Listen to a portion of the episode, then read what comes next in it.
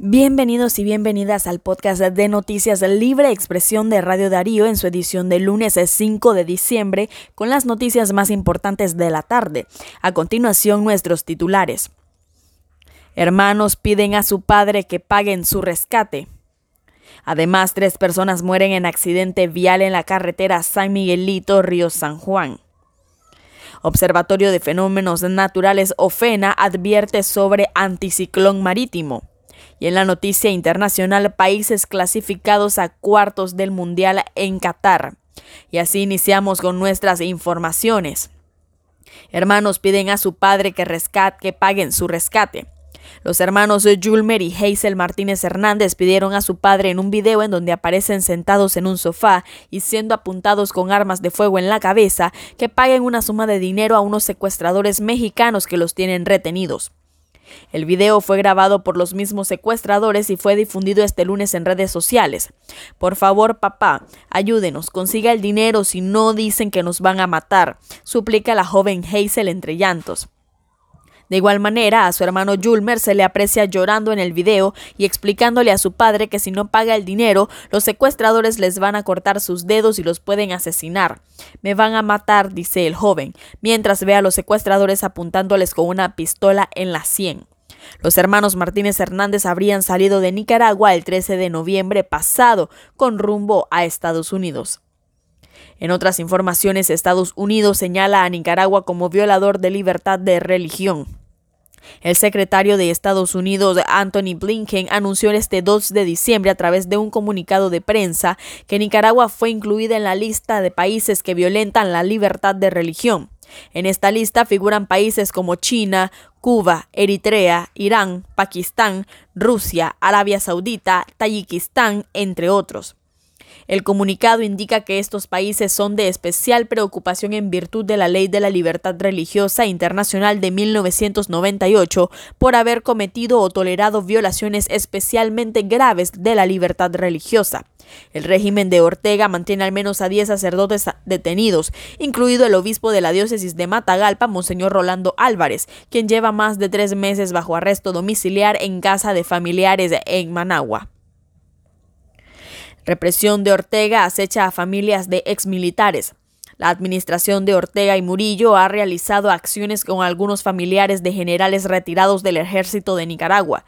El general en retiro Hugo Torres fue secuestrado por policías bajo órdenes de Ortega el 13 de junio del año 2021 y falleció a los, y falleció a los siete meses recluido en una celda de auxilio judicial bajo tratos crueles e inhumanos.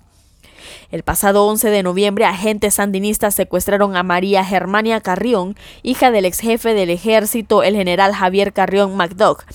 María Germania fue llevada al nuevo Chipote e interrogada y liberada hasta que el ex militar llegó por ella.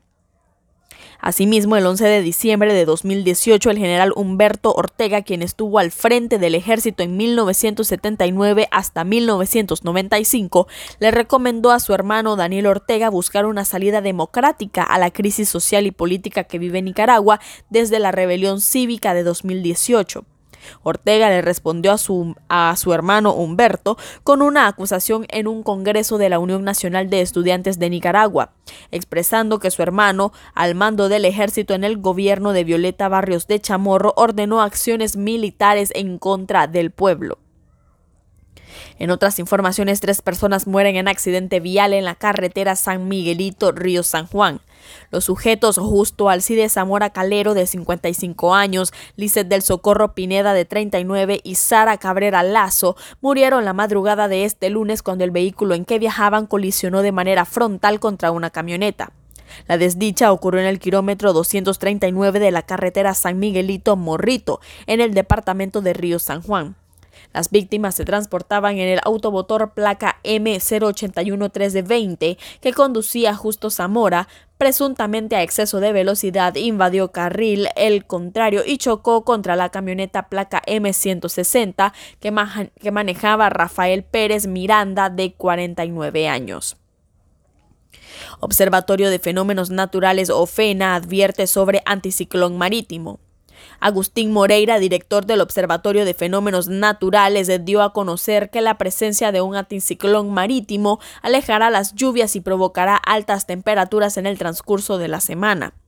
Mantenemos la influencia de algunos sistemas como un anticiclón que provocará altas temperaturas, es decir, bastante calor en el transcurso de esta semana. Tendremos pocas posibilidades de lluvia en la zona del centro y parte del Pacífico, sostuvo Moreira. El experto advierte que se van a registrar lluvias en la zona del Caribe y en la zona del centro, y este se van a mantener algunas condiciones de lluvias que se podrán estar presentando durante el transcurso de esta semana. Y en la noticia internacional, países clasificados a cuartos del Mundial de Qatar. Se terminó la fase de grupos y comenzaron los octavos de final del Mundial de Qatar 2022. Durante la primera fase hubo varias sorpresas y aunque varios de los candidatos iniciales al título avanzaron, no hay ningún equipo dominante. Ninguno tuvo un desempeño perfecto y sobre todo con la cantidad de goles que se han marcado en minutos de adición es un mundial abierto. Países Bajos derrotó 3 a 1 a Estados Unidos y fue el primer clasificado a cuartos de final del Mundial de Qatar 2022. Después de perderse el Mundial de Rusia 2018, los neerlandeses buscan ahora su anhelado primer título mundial en cuartos. Se enfrentarán a Argentina, ganador en el cruce contra Australia este sábado. Francia derrotó 3 a 1 a Polonia con una gran actuación de Kylian Mbappé y enfrentará a Inglaterra quien goleó 3-0 a Senegal en el segundo partido del domingo. Y de esta manera finalizamos con nuestro podcast de noticias libre expresión de Radio Darío en su edición del lunes 5 de diciembre. Muchas gracias por informarse con nosotros. Recuerden seguirnos en nuestro canal de Spotify y en nuestra página web.